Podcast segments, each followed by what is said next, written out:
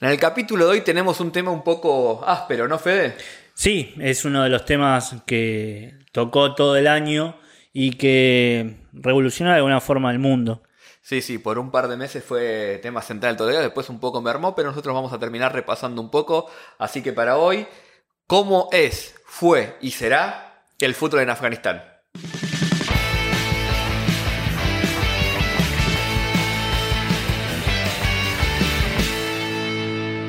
Hola, hola, bienvenido Fede, ¿cómo estás? Seguimos acá todavía. ¿Cómo estás, Nahuel? Sí, hoy fue día de trabajo, así que estamos por acá. Estamos por acá. Como ya lo saben o no, eh, esta es la segunda temporada de Alter Fútbol. Las segundas partes siempre son mejores que las primeras. Exacto, El Padrino 2, peliculón. No vi, no vi ni siquiera El Padrino 1.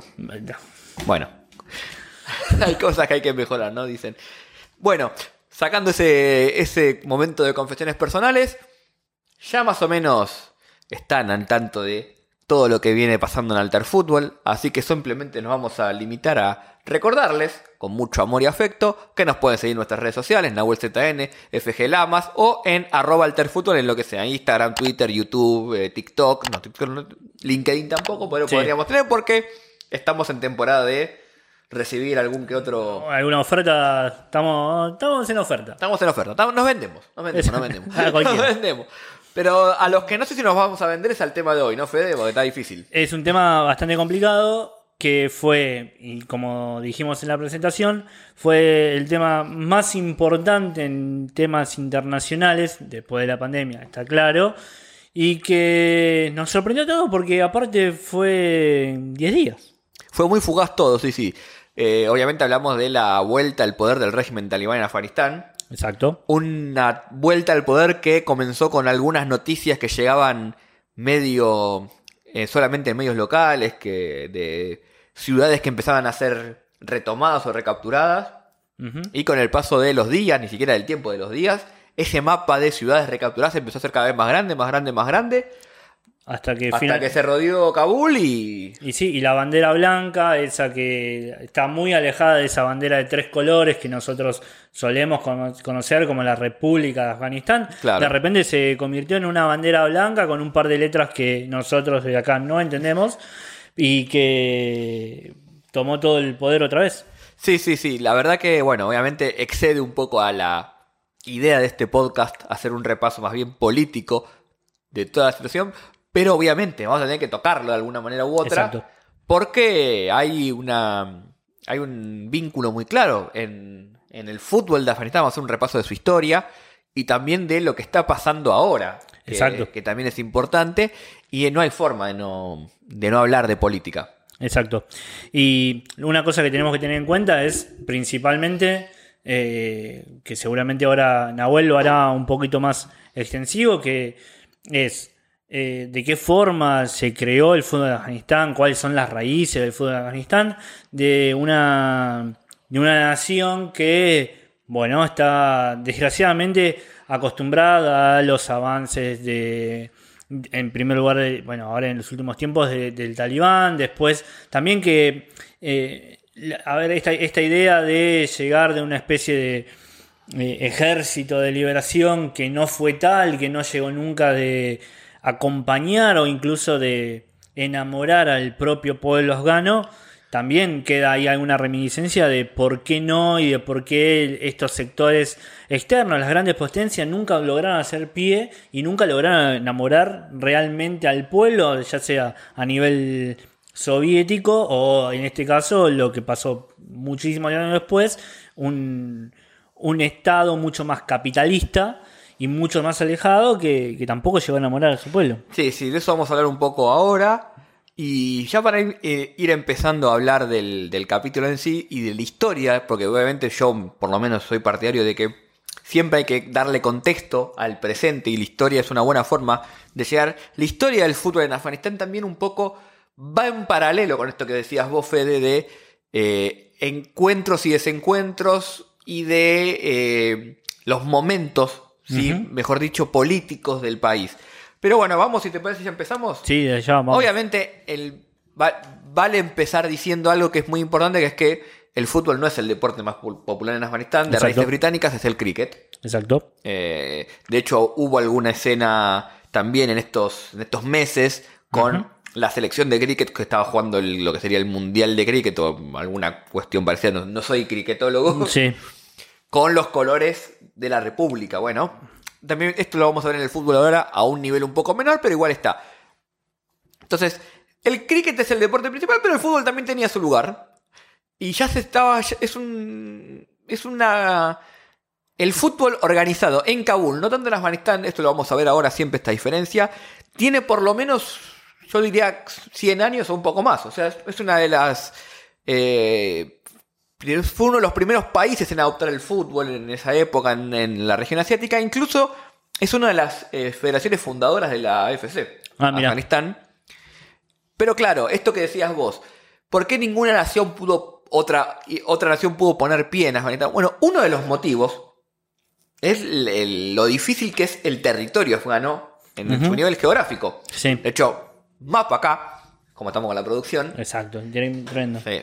Si uno ve el mapa de Afganistán, es en- es un- abarca una región muy, muy densa dentro de lo que es, el- es- esa zona asiática. Mucha cordillera, mucho montaña, mucho, mucha zona difícil de, de transitar. Entonces ya de por sí estamos en un lugar donde territorialmente no es fácil estar conectado en todo el país. Esto es algo que vamos a ver ahora des- después con un poco más de detalle, pero es importante que retengamos este dato. ¿Qué significa esto? Que obviamente siempre va a haber una disparidad muy grande, sobre todo en los inicios, en lo que pasaba en Kabul, en la capital, con lo que pasaba en otras regiones. Hay mucha diferencia también, hay muchas eh, diferencias en muchos casos étnicas, Exacto. eh, de distintas etnias o eh, grupos sociales con muchas diferencias. Por ejemplo, bueno, el talibán es más de origen pashtun, que es un- otro tipo de etnia, mucho más conservador en muchos aspectos, obviamente. Entonces, Kabul siempre tuvo este, ¿cómo decirlo? Esta doble faceta, por un lado de ser el, el eje de la vida afgana, pero también de, de tener cierto, eh, cierta vida un poquito más, si queremos decir, occidental en algunos aspectos. Exacto. Entonces, no es casual que el fútbol se haya desarrollado muy fuertemente en Kabul a comparación de otras zonas. Dicho esto, sumado a la problemática esta de los viajes, hacía que no, no había, si bien había una federación afgana de fútbol, no había un fútbol afgano, había fútbol regionalizado. Entonces tenías la Liga de Kabul, la Liga de otras regiones, la- lo que sería la selección, eran en su mayoría jugadores de Kabul. Entonces, lo que vendría a ser la primera división era en realidad la Liga de Kabul. Exacto. Eh, no, es que una- no es que había equipos de otros lugares que iban a la primera división, sino que se tomaba, al ser la liga más fuerte, a la liga de Kabul como la liga principal del país. Ah, Entonces, partiendo de esta base, lo que podemos decir es que dentro de esa liga de Kabul hay algunos equipos que ya tenían cierta historia. Por ejemplo, eh, el, el primer equipo es el Ariana Kabul. Ariana era otra, era la forma antigua de llamar a Afganistán. Entonces ahí está el nombre. Ya durante la primera década del 40, del 50, eso era uno de los equipos que ganaba todos los torneos habidos y por haber en la, en la región. Era de los, de los torneos, de los equipos, perdón, más fuertes. De hecho, de las primeras 10 ligas de Kabul, ganó las 10. Ah, Así que venía, venía muy bien, ¿eh? poderoso. Sí, sí. Pero después pasa algo curioso, que incluso en Kabul no hay muchos datos de la liga en sí mismo.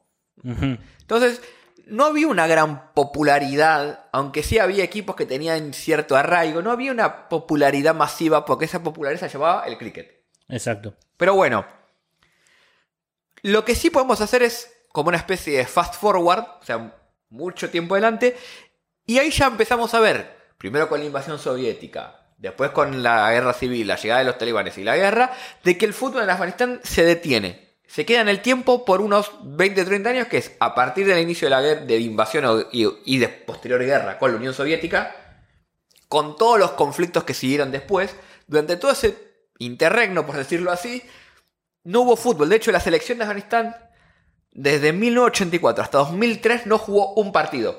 Ah, es un montón. Es un montón. No, no jugaba eh, por, bajo ningún concepto. Dato no menor, por ejemplo, sí jugó en sus inicios un juego olímpico. Afganistán. ¿Cuál? El de 1946. 1946. No, pará, eh, sí, 1948, perdón. vamos por aquí. 1948, 1948. Perdió 6-0 con Luxemburgo. Me corrijo, pero. Partidazo. Partidazo. Si hay una foto, la van a ver acá. Si no, están viendo mi dedo. están viendo mi dedo. Bueno, cuestión. Vol- Volvamos al- a lo que nos compete. Exacto. ¿Qué pasó con el fútbol en Afganistán durante. En Afganistán ya en tierra durante ese periodo de tiempo? Bueno, obviamente durante la guerra no se jugaba oficialmente. Hasta que llega, ahora podemos decirlo por primera vez, el régimen talibán. Exacto. ¿Y ahí qué pasó, Fede? Y imagino que si nosotros, a ver, si ven algo de, de no sé, alguna noticia o, algo al respecto, se imagino que lo que rodó no fue una plata de fútbol. Sí, sí, no, bueno, es un poco fuerte decirlo así, pero algo de eso hay. ¿Por qué? Porque hay una cuestión que es curiosa. Si bien había. Es, en esto quiero ser claro porque no hay mucha precisión en los hechos. Hay registros de que había una prohibición formal de jugar al fútbol, obviamente Exacto. porque iba en contra de la, del modo de vida de- que quería imponer el talibán. Pero por otro lado, lo que se dice es que esa prohibición no se ejercía del todo, pero sí que se desalentaba mucho la práctica. Que para mí en la práctica es básicamente lo mismo, pero voy a dar ejemplos de lo que esto significaba. En primer lugar, obviamente no había competiciones oficiales, Exacto. no había nada que se le parezca. Pero, si, supongamos, si veían los, soldados talibán a, a unos chicos jugando al fútbol, a veces no hacían nada, pero sí, a veces en algunos torneos, amateur obviamente, que se organizaban, hay registros de que, eh, pasado un poco el, del tiempo, por ejemplo, empezaba la represión, como una forma de desalentar esa práctica. Entonces, si bien estaba prohibido en, en- en lo legal, por decirlo así, no se ejercía muchas veces la, esa prohibición de, en todo momento, pero sí en ciertos momentos donde podría generarse, no sé, un tumulto, algo de gente, eh, algún torneo con un poquito más de importancia, ahí sí se eh, iba derecho y se reprimía, vamos a decirlo con todas las letras. Sí, acá hay otro, otro punto a tener en cuenta que está dentro de esto que, que dice Nahuel, que es, en primer lugar, eh, más allá del cricket, que puede ser que en este caso también iba a estar prohibido porque es una, una llegada desde Occidente hacia, eh, hacia la región. Bueno, si estoy, si estoy tan des- en desacuerdo con prohibir el cricket. No, perdón. No Eh, dije eh, nada. ahí no no dije sé, nada. ahí no sé. No, no dije nada. Pero después también está eh, otro tipo de deportes en donde sí hay. Que en realidad no sé si serían tan llamados deportes, sino más actividades físicas, que ellos lo consideran una actividad física, que en realidad es un deporte formal y tiene federaciones, como de repente todo lo que es lucha, todo lo Sí. que es eh, alterofilia, levantamiento de pesas, lucha en judo, lucha grecorromana, libre y otros tipos de competencias que eh, es un- una actividad física, es una actividad física que lo desconozco si se toma como federación, imagino que no, por todo esto que estamos contando. Pero después hay otra cosa que tiene que ver también, más allá del, occiden- de- del problema de la occidentalización, bien digo, eh, que tiene que ver con esto de las figuras, ¿no? Que si una persona se convierte en ídolo de un club o en una persona más importante, de un equipo de fútbol o de tal persona, ahí también eh, tiene, hay algo de eso. Sí, de hecho, bueno, una, una de las cosas que suelen hacer, al, como están haciendo ahora, es tratar de que no haya, eh, vamos a decirlo así, idolatría, como lo llaman ellos. Entonces, no sé, una figura de Messi es, es algo que lo, lo prohíben y lo, lo reprimen porque dicen ellos que es una forma de eh, desviar es, eh, la correcta atención sobre la vida que ellos pregonan y como una forma también, en este caso, por ejemplo, las figuras de los futbolistas, de eh, introducir esa cultura occidental que ellos quieren eh, controlar. Pero bueno, otro detalle también que ya también es conocido es, por ejemplo, que obviamente el Estadio Nacional, que es el Gassi Stadium, no se usaba para justamente jugar al fútbol, ¿no, Fede? No, bueno, esto es lo que, lo que veníamos hablando. Habrán visto vide- desgraciado, desgra- desgraciado. Sí, no lo vamos a poner acá. No lo vamos a poner, que son videos de eh, personas que, que, eh, a ver, Decilo, decilo con, sin, a ver, sin sí, carpa. básicamente eh, que fueron entre fusiladas, que fueron eh, ahorcadas, que fueron dilapidadas, eh, o si no, simplemente decapitadas en el centro del, eh, no sé, en el centro del- de, la can- de la cancha Sí. del estadio. Claro. Eh, incluso también, como habrán visto, se- son lugares donde se llaman a rezar o se llama a ver ese evento donde se juntan a, a ver los, los problemas que tienen. eh, Sí, la- las eh, situaciones. La decapitación. La gente se juntaba en el estadio a ver. Esa era la actividad que había. exacto. Eh, Y que se repite ahora con esta con este retorno, ¿no? todavía no, no, no- no sé, no tengo registro de esto del estadio, pero bueno, no me la verdad no me sorprendería porque lo que estamos viendo es que dicen que cambiaron, pero no cambiaron tanto. Bueno, ¿qué pasa después con la caída del régimen talibán, ya con la guerra, Exacto. con Estados Unidos y, y todo lo que ya es, es historia un poco más reciente? Vuelve primero el fútbol internacional. Obviamente primero se nutrían con muchos jugadores de la, de la diáspora, de los refugiados que hay en Europa. De hecho hay un equipo, sobre todo en Suecia, que es el Ariana Fútbol Club, que está casi formado íntegramente por eh, afganos refugiados. Es una, es una de las historias que hay. Después hay muchos en distintos lugares en las ligas regionales, no sé, de Alemania, había en Suiza, en, en- en toda la zona de Escandinavia. Pero lo que seguía faltando era esta liga local, ¿no? Que no, no, no llegaba. Entonces, hay un momento que yo podría decir de quiebre en el fútbol afgano que fue 2012-2013. ¿Por qué?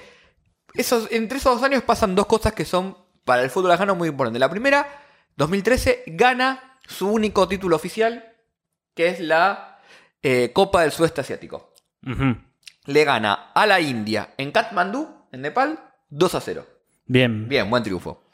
Fiesta en Kabul en las calles, un triunfo que fue muy festejado porque era el primer triunfo y aparte era un- en un momento donde la sociedad necesita ese tipo de, Exacto. de aliciente De después de todo lo que pasó, digamos.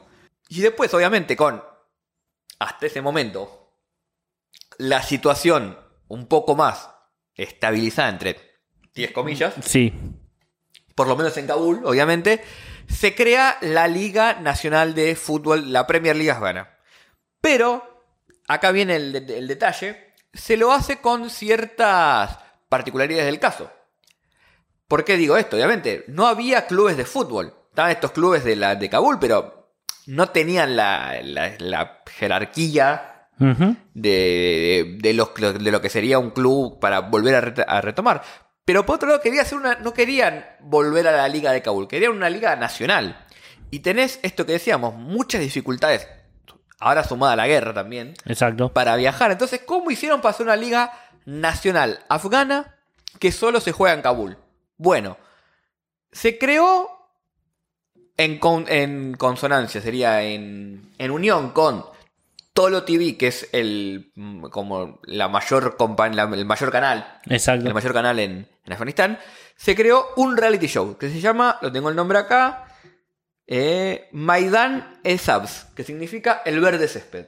En ese reality show se dividieron las más de 30 provincias afganas en 8 regiones. Cada región iba a elegir a sus futbolistas que iban a viajar a Kabul. Durante esos 3 o 4 meses que duraba el torneo se les iba a pagar un sueldo para que vivan de eso. Vivían en, en- en, digamos, en, no sé si un hotel, pero sí en- como en un- casas de la concentración para, el, para la liga.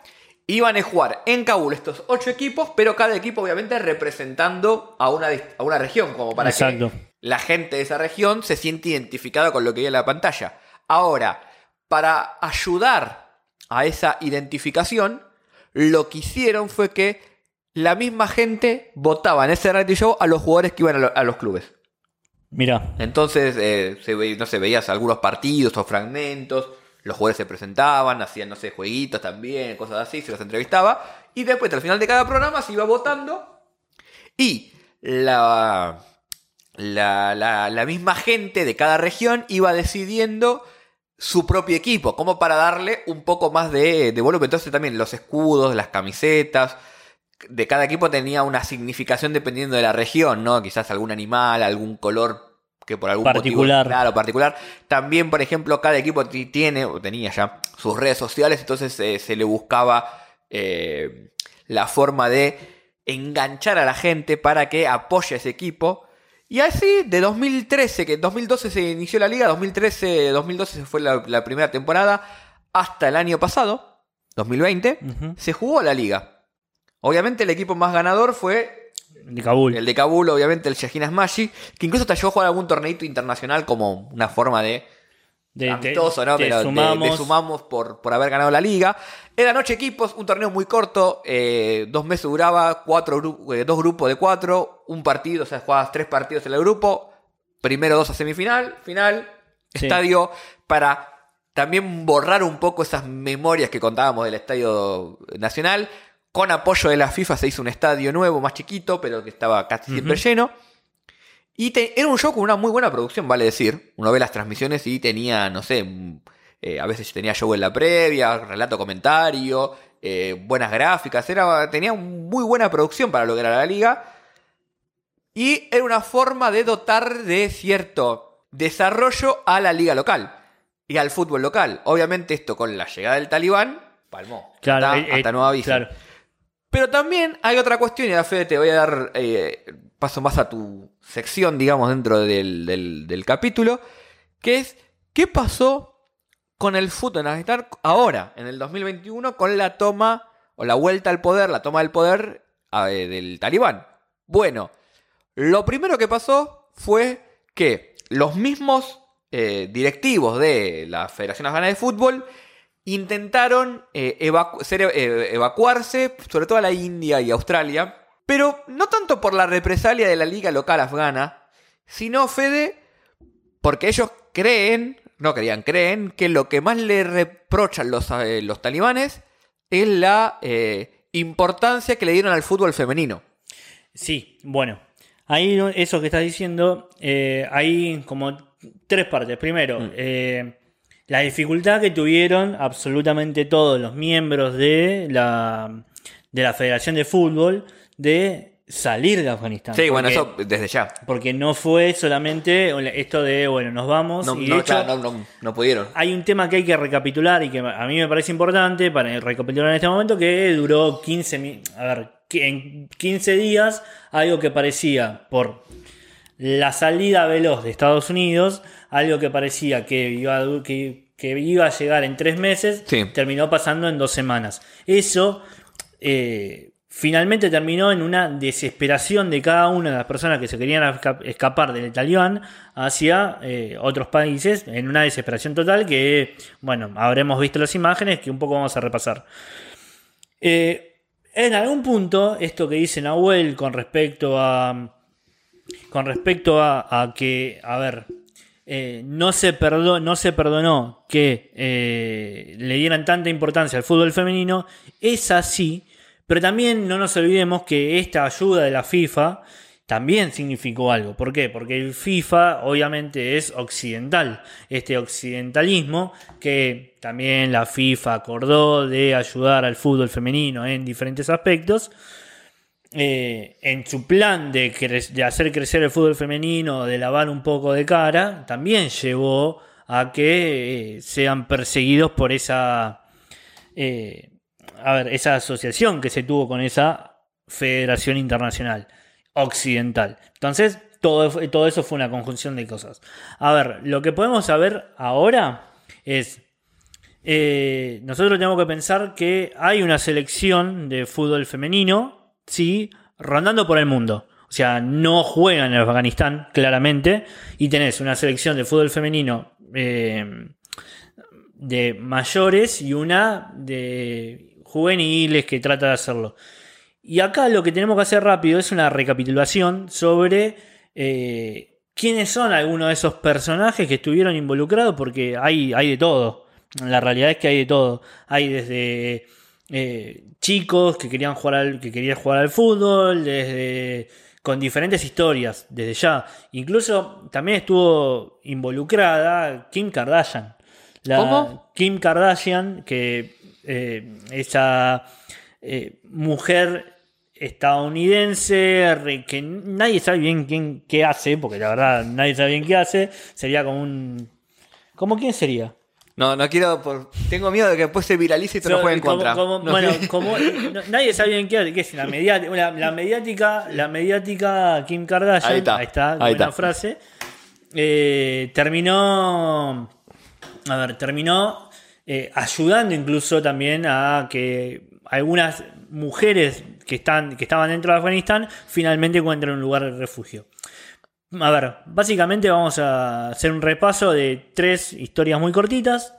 Una, eh, lo tengo acá. eh, Mohamed Tadmin Soljados. Escribo muy mal. Eh, a ver. Este caso a mí me llamó mucho la atención. ¿Por qué? Piensen esto. Cuando ocurrió lo de Afganistán, que todos salieron corriendo, que, que las imágenes hablan por sí solas, que esto y lo otro. eh, en el momento de evacuar Afganistán, si, si recuerdan, fue esto de salir todos corriendo con lo que tenían El aeropuerto aeropuerto, Sí, sí. eh, bueno, imágenes muy tristes en en la cual se puede ver que, por ejemplo, caía gente de los aviones. Sí. Bueno, uno de esos, un, un- una de las personas que cayó de un avión era un jugador de fútbol.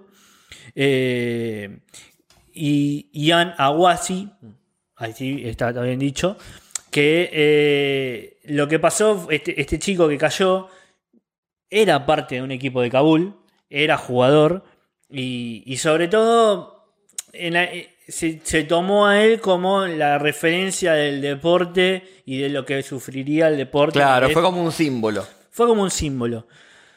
Ahora, no era el único jugador que trató de escaparse o que se escapó. Este, este chico que estoy nombrando ahora, que es Mohamed Tamin, tenía 23 años. Y yo lo tomé principalmente para que entiendan también cómo, es el, cómo era el fútbol en ese momento en Afganistán. Un jugador que jugaba, sí, de 23 años, que pateaba, era parte de un club, que podía ser profesional, pero que más allá de eso se la tenía que rebuscar para trabajar. Sí, obviamente no, no vivía de. no del vivía fútbol. del futbolista, No vivía no, del fútbol. no vivía del fútbol y era eh, mozo, por ejemplo, cobraba, según la historia que cuentan, en un medio estadounidense, porque finalmente se pudo ir, fue mozo, pero también trabajaba para el Ministerio de Defensa de Estados Unidos en Afganistán y lo hacía en comunicación, con, no sé, con redes sociales, con lo que sea. Hacía militancia, digamos. Eh, sí, alguna especie de militancia muy cercana al Ministerio de Defensa de Estados Unidos, trabajando en Kabul, jugador de fútbol.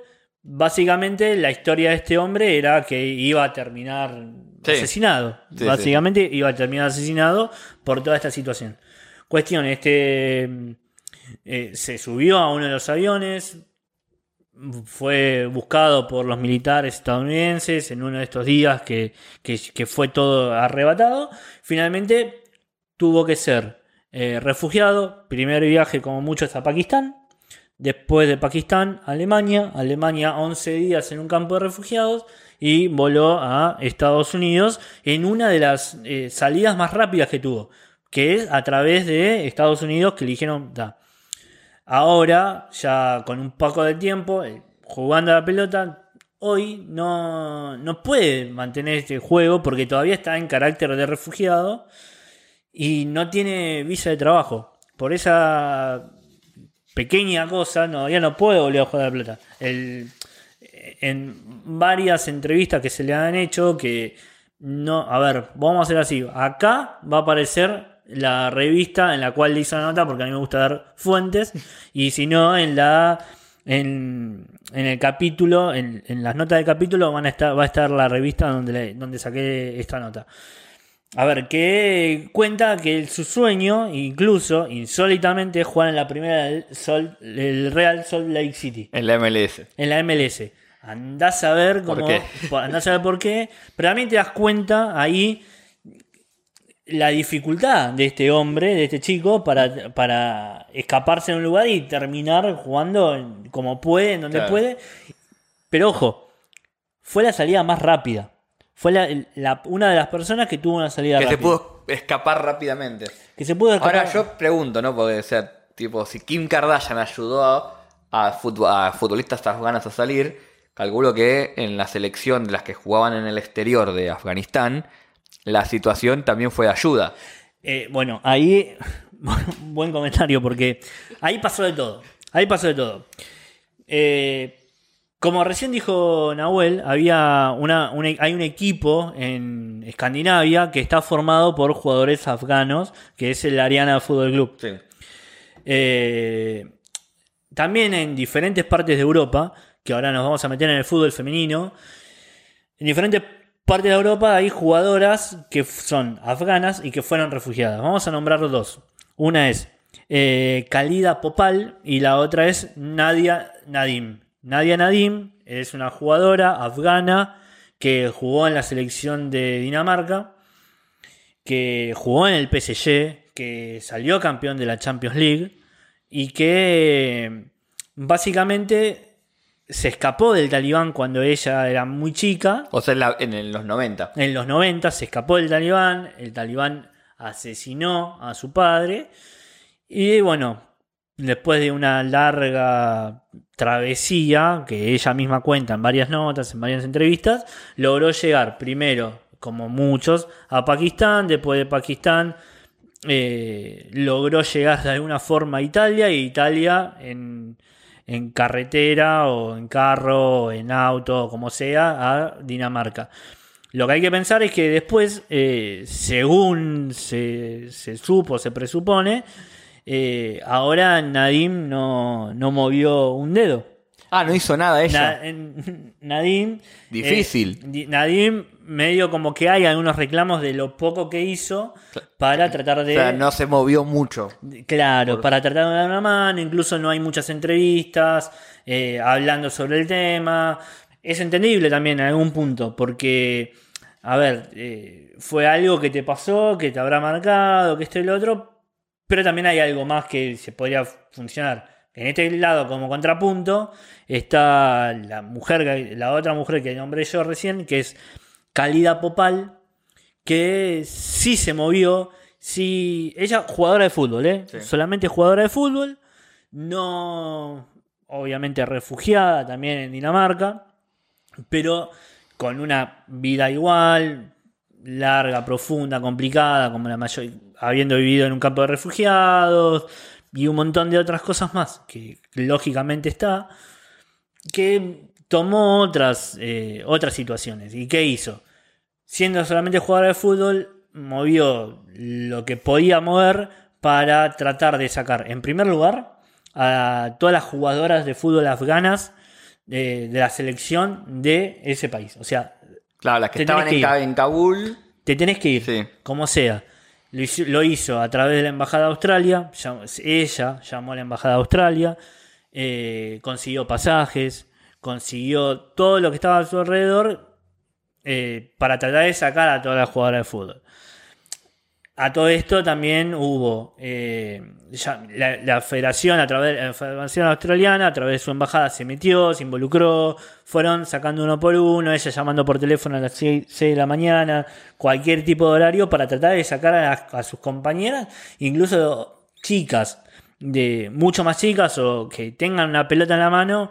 Una de las cosas que cuenta es que ella se metía en Instagram y buscaba a chicas que tengan una pelota para decirle, bueno, vos te tenés que ir y tenés que ir acá, vos te tenés que ir y te tenés que ir acá. Quizás una nena de 11, 12 años que tenía una pelota en el brazo se salvó porque esta mujer, Calidad Popal, le dijo, vos tenés que ir acá. ¿Y por qué? Porque su locura fue empezar a sacar gente Como sea. como sea a partir de Como eso sea y a, quien, y a quien sea. y a quien sea. Se le ocurrió la idea del fútbol porque ju- justamente jugadora podía acercarse un poco más y tenía un poco más de, eh, Nombre, digamos. de nombre Claro. para, para poder hacerlo. Y después, en medio de toda esta situación, caemos en una en esto que había nombrado antes, que es Kim Kardashian. ¿Qué hizo? Como, la, como pasó en la mayoría de los casos, eh, la gente huyó, o mucha gente huyó a Pakistán y a, eh, a Pakistán principalmente. Eh, una vez que huyó a Pakistán, también después de un largo tiempo, porque tampoco se pueden ser refugiados en el mismo lugar con tanta cantidad de gente yéndose, porque fueron más, fue una huida masiva, no se puede estar tanto tiempo en el mismo lugar, sino que hay que moverse hacia otro lado porque si no es mucho más complicado la vida incluso.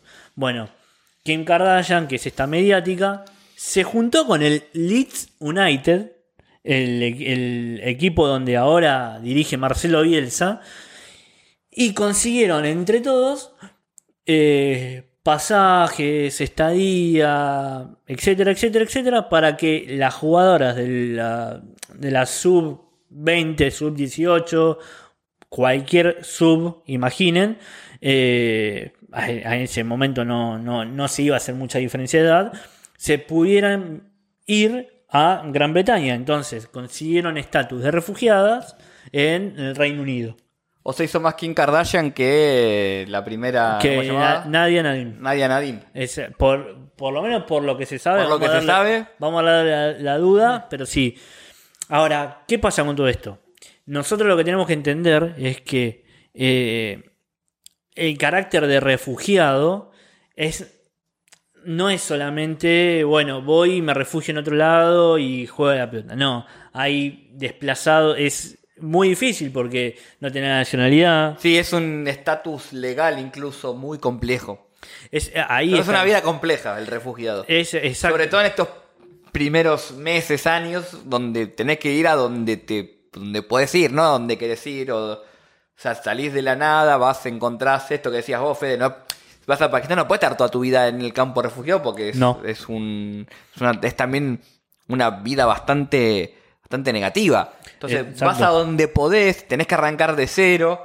Exacto. Es, es complejo. Exacto, y más allá de, y, a ver, más allá de, sí, obviamente son refugiados y lo que es sin un campo de refugiados, de perder todo, de quedarte sin, Claro, sí. sin cama, comida, sin ninguna, Tus afectos sin también, nada sin material, más allá de eso, que eso es entendible y es lógico que, que sea tan duro. eh, a mí lo que cada vez que me toca leer algo sobre refugiados, que de hecho hay varios temas que son refugiados o desplazados de todo tipo, tanto climático como una guerra, como puede haber varios, lo que más me llama la atención es la burocracia. El, esto que estamos hablando. Hay un hombre, en, ahora, en este momento, hay un hombre en Afganistán que tiene 23 años, que juega al fútbol, que juega dignamente al fútbol, porque jugaba en primera en Kabul, que sabe inglés, que sabe de redes sociales, que trabajó para el Ministerio de Defensa, que trabajó para el Ministerio de Defensa de Estados Unidos, o sea, tiene contacto directo con el Estado, o sea, sería algo... Tiene cierto, vamos a decirlo entre 10 comillas, no sé si privilegios, pero cierto acceso que quizás otro ciudadano de Afganistán no tiene. No, incluso hasta te diría que tiene eh, más privilegios que mm, muchos ciudadanos estadounidenses, o sea, mucha más Contacto, por lo mucho, menos, claro, mucho más- contacto que sí. muchos ciudadanos Claro, estadounidenses. Bueno, este chico hasta hace seis meses sin sin una visa de trabajo, Claro. sin una visa de trabajo, es esa dificultad de la relocalización. Pasan años para eso. Claro. Nosotros hemos visto, por ejemplo, este mismo año, en los Juegos Olímpicos, la cantidad de atletas refugiados que hay. Y esos atletas refugiados no es solamente porque son buenos atletas. No, son porque son buenos atletas, porque tienen contactos, porque tuvieron que hacer una vida burocrática mucho más para que le den un lugar. Entonces ahí está lo complicado. Claro, o sea, no solo, con el, no es solo el talento, en todo caso, lo que te determina, sino también es, a veces la suerte de haber, de- de estar- de haber estado en su momento en el lugar adecuado para cuando después te pasó lo que te pasó. Exacto. Obviamente es una tragedia tener que desplazarte de tu, de tu tierra por, por este motivo y después poder a partir de eso reconstruir tu vida.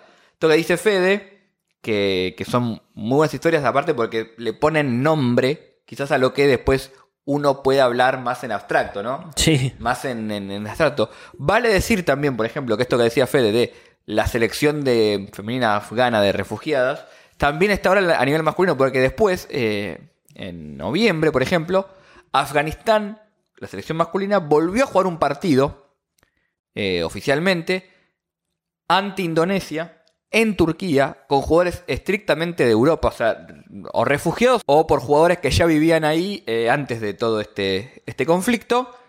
Jugaron con en Turquía, ganaron 1 a 0, bien, pero, y acá el detalle, jugaron con los colores, o sea, la camiseta eh, vieja, vamos a llamar así, y la bandera eh, de la República Afgana, no la del califato, como se llama ahora, del talibán.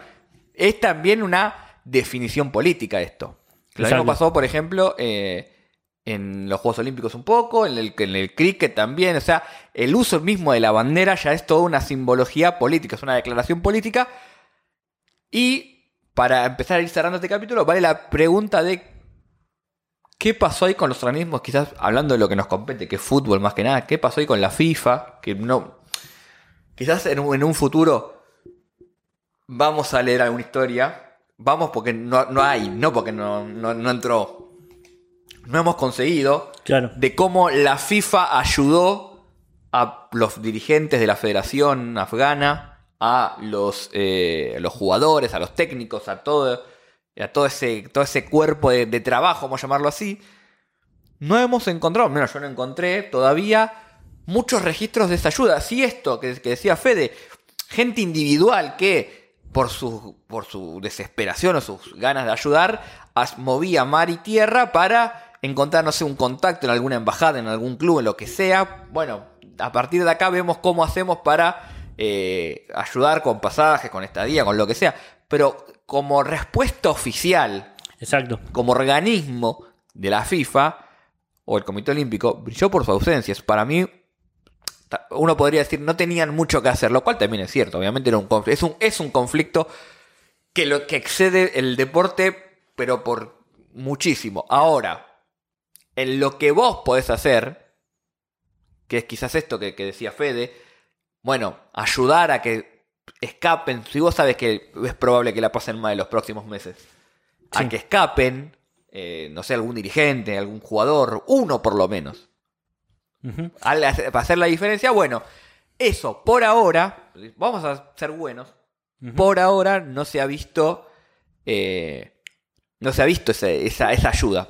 Sí, y, yo acá esto que, se pregunta, que se preguntó Nahuel, para mí con muy buen tino, también está lo otro que es, bueno, eh, la FIFA como la conocemos tiene más eh, naciones que las Naciones Unidas. Sí, es cierto. entonces, ¿Se va a ser Afganistán quizás una de las porciones de tierra más grandes del mundo que no esté eh, afiliada. afiliada a la FIFA en algún momento? Bueno, esto es curioso lo que decís porque el estatus actual de Afganistán en la FIFA es muy confuso.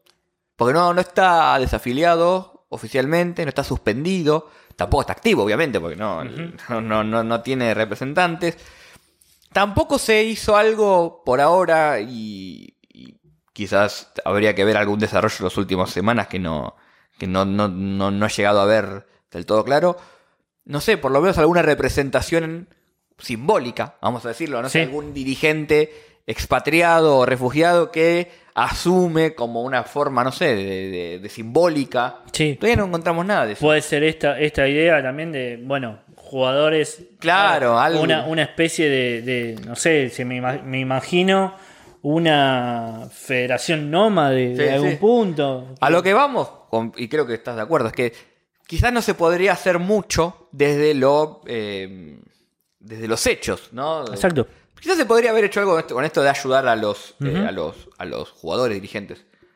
Pues también se puede hacer de lo simbólico. Y no se hizo nada con eso. No. Nada. No hay campañas en las redes, en los medios, en. No sé en los estadios, en los partidos. No, no hubo nada. Y ese, silencio para mí habla. Sí, ese silencio habla principalmente porque eh, fue uno de los principales motivos que llamó. Claro, o sea. O sea, eh, básicamente, haces bandera, lo hablo como, como en el barrio, haces tantas banderas mm. con el fútbol femenino, eh, la, con el fútbol, la inclusión, el fútbol femenino en, en, Afganistán, mirá cómo crece, que esto, que lo otro. exacto, y hiciste tanta bandera y ahora te borras. Sí, es, muy cierto. Pero bueno, esta es un poco la situación actual del fútbol en Afganistán con lo poco que se puede reconstruir con todo lo que está pasando. Exacto. También hicimos un repaso de cómo es la historia creo que hemos hecho un, un capítulo bastante eh, extenso, ¿no? Hablamos Sí. un poco de historias, hablamos de desarrollo, hablamos de cómo era antes y cómo es ahora. Queda, obviamente esto es un tema que va a seguir de alguna manera u otra en el tiempo, así que como siempre nos pueden seguir en Alter Fútbol, Nahuel ZN, FG Lamasa, para seguir, obviamente estamos ante cada noticia tratando de, de informar. Ujú. Pero bueno, de momento hasta acá llegamos, Fede, ¿no? Sí, hasta acá llegamos. Le agradecemos mucho por la, por la compañía. Y los invitamos a seguirnos en todas las redes sociales. Eh, Y si tienen algún contratito, también hay estamos algún, esperando. algún medio, acá podemos poner un banner, ¿no? Una, Sí. tipo una valla publicitaria con su marca, sí, claro. Tenemos una notebook acá que no la ponemos porque queremos que haya una marca. Si quieren Claro. eh, Garparoli, bueno, lo hablamos y no, no, no le hacemos con nada. No, Así que, la verdad bueno, eh, hasta acá llegamos. Yo, como siempre, Nahuel Lanzón acá. Eh, Federico Lamas. Y nos vemos en el siguiente capítulo.